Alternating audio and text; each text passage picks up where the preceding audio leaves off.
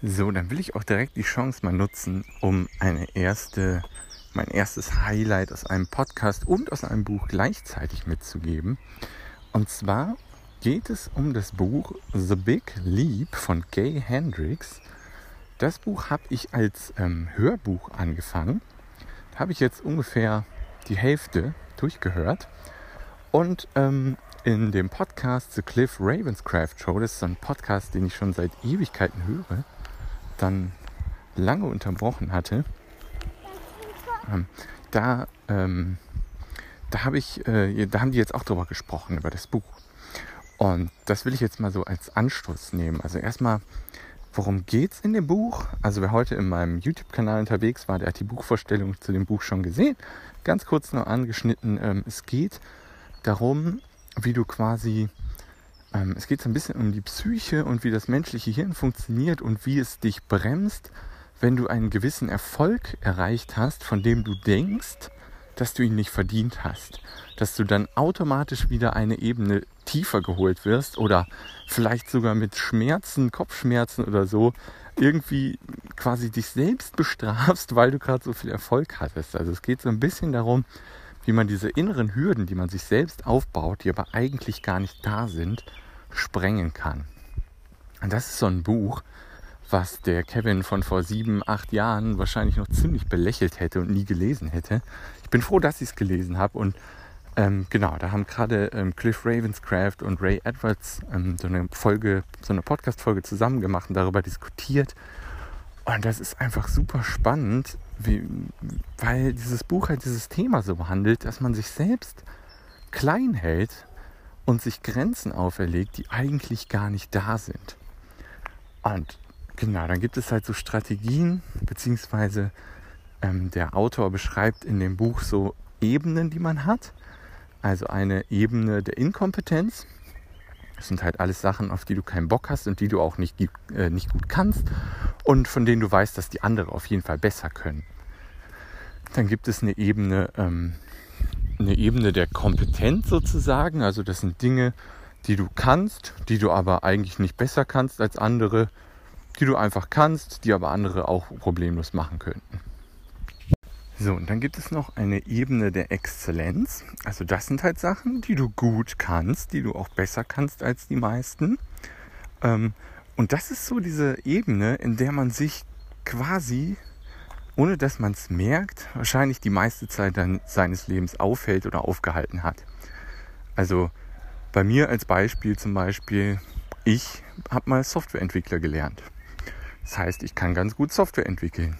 Aber richtig Spaß hatte ich daran nie. Es war zwar die Ebene der Exzellenz sozusagen, ja, es war wirklich was, was ich kann, was ich ganz gut kann.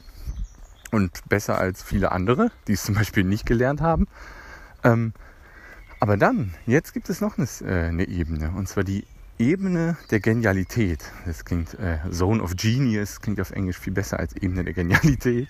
Äh, genau, und das ist die Ebene, wo du eigentlich hin musst. Und das sind die Sachen, an denen du so richtig Spaß hast und in denen du so richtig versinkst und bei denen einfach die Zeit so vorbeifliegt, ohne dass du es merkst. Also das sind die Dinge, an denen du richtig Spaß hast und die du gleichzeitig wahrscheinlich auch richtig gut kannst, weil an Dingen, die du Spaß machst, beschäftigst du dich lange, die machst du immer wieder und dadurch wirst du richtig gut darin. Das ist diese Zone, die aber viele dann sich nicht trauen, dauerhaft zu betreten. Also irgendwie Angst haben, das Gewohnte, wo sie eine gewisse Exzellenz aufgebaut haben, ähm, nicht verlassen wollen, weil sie einfach Angst haben. Obwohl es da eigentlich diese Zone der Genialität gibt, wo sie so richtig strahlen könnten, so richtig aufgehen könnten. Ähm, genau, und bei mir war das halt der Schritt weg von Softwareentwicklung hin zum Online-Marketing, wo ich aufgehe, was mir wirklich Spaß macht. Und bei dir kann das was ganz anderes sein. Und einfach diesen Schritt, sich zu trauen, in die Zone der Genialität reinzugehen, ist ganz schwer. Und man bestraft sich oft selber mit irgendwelchen Sachen unterbewusst. Das merkt man gar nicht so. Jetzt wirst du dich vielleicht fragen, so, okay, das klingt ja alles ganz gut, aber ehrlich gesagt, ich habe meine Ebene der Genialität noch so gar nicht, also weiß ich gar nicht so genau, was das ist. Mir machen viele Dinge Spaß, aber ich weiß nicht so genau, was die Zone sein könnte. Und da gibt es in dem Buch halt auch vier Fragen, anhand derer du deine Zone der Genialität sozusagen finden kannst. Und die erste Frage ist da relativ einfach. Ähm, was liebst du zu tun? Einfach, was macht dir so richtig Spaß? Da gibt es ja mit Sicherheit einige Dinge. Ähm, und dann gibt es noch drei weitere Fragen. Leider habe ich die natürlich schon wieder vergessen.